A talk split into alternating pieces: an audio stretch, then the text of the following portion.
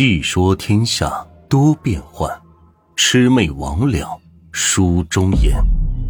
欢迎收听由暖玉演播的民间鬼故事。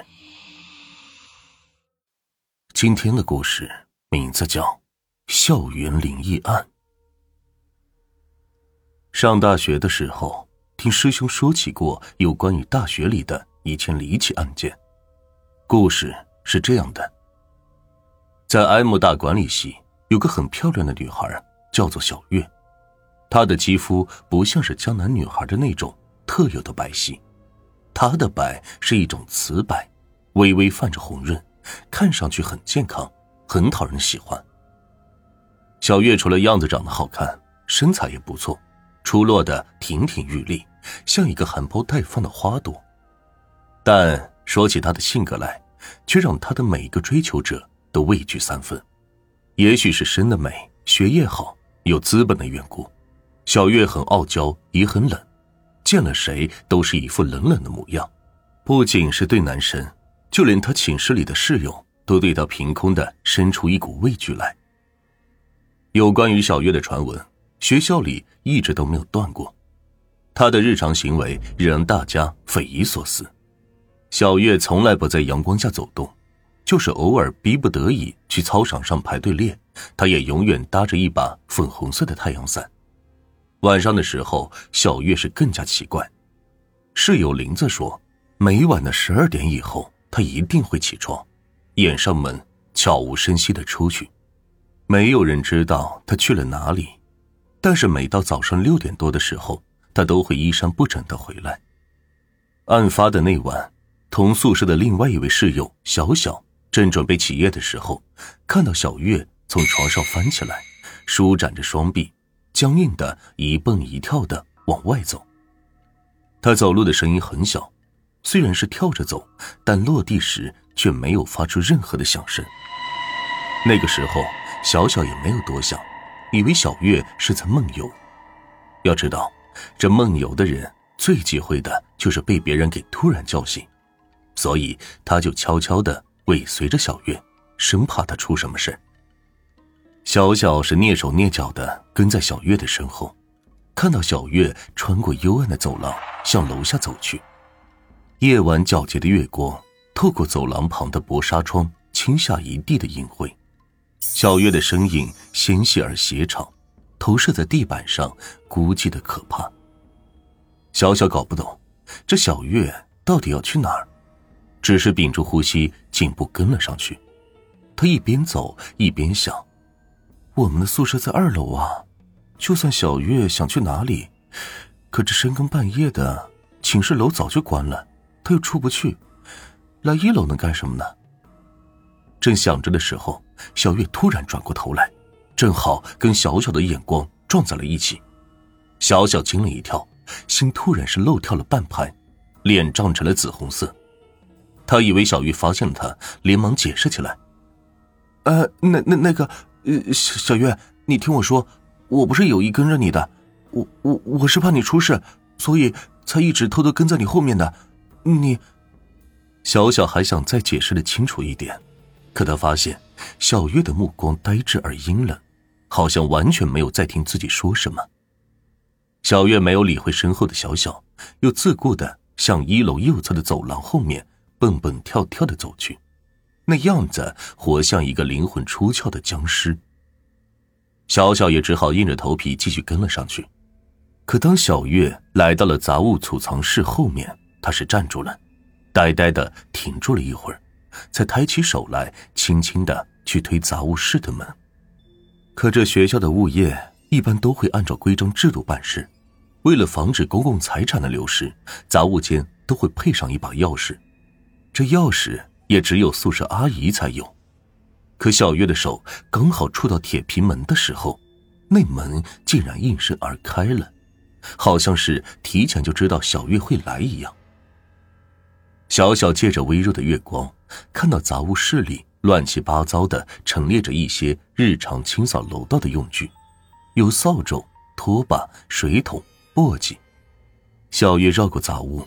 走到最里面的一个圆形的木桌边，是停了下来，俯下身，在里边开始翻找起来。小小看到小月从桌肚子里翻出了几张黄色的纸张后，毕恭毕敬的盛放在木桌上，口中还念念有词。不一会儿，阴暗的墙壁上竟然凭空的出现了一个暗暗的影子。看黑影的轮廓，像是一个男子，身形高瘦，头发很短，可这脸却显得很大。小月看到黑影出现后，身形猛地一震，像是从一片混沌中突然醒过来一样，诧异的看了看四周，发出一声惊呼：“啊天哪！我我怎么会在这里？这是怎么回事？”小月的心底陡然生出一丝恐惧来。跟她有同样心境的，还有蜷缩在楼梯角落里的小小。小小自始至终都是看着昏昏沉沉的小月，一直没敢吭声。当他清清楚楚的瞥见墙壁上的那个黑影后，小小一时间也是错愕在当场，真真的发不出任何声音来。恐惧是蔓延了全身，空气紧张的像是要窒息了一般。小小尽量的屏住呼吸。生怕自己一点微的动静都会被暗影给发现。过了一会儿，他听见了一丝悠悠的声音从杂物间里传来：“你来了，我等了你好长时间了。”是那个黑影发出来的。空气在凝固，时空像是静止了一般。黑影在等待着小月的回话。其实，当小月一听到这个声音的时候，他就已经知道他是谁了。他也清楚，他为什么会被无缘无故的召唤在这里了。小韩，你这样做还有什么意义呢？小月苍白无力的回答：“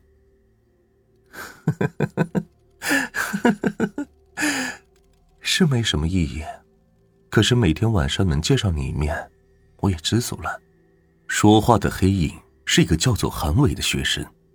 三年前的时候，他还是一个天之骄子，在 M 大里的风云人物。他能沦落至此，怪也只怪他此生不应该喜欢上一个如寒冬腊梅般孤傲的女孩子。那段时间里，韩伟很用心的追求着小月，他笃信自己一定会抱得美人归。他甚至跟宿舍的室友打赌说，如果他追不到小月，他会以死来证明自己的爱情。当然，那时只是逞口舌之快，不应该算数的。可上天冥冥之中似是认真了一把。韩伟费了很大劲，用了很多法子，还是没办法打动缤纷着的小月，而他却在心灰意冷后，在一次穿梭马路的过程中，因神思恍惚，没有注意到旁边开过来的大货车，被深深的带进了车轮，拉出了一条长长的血线。韩伟死后，小月的生活就变得很奇怪。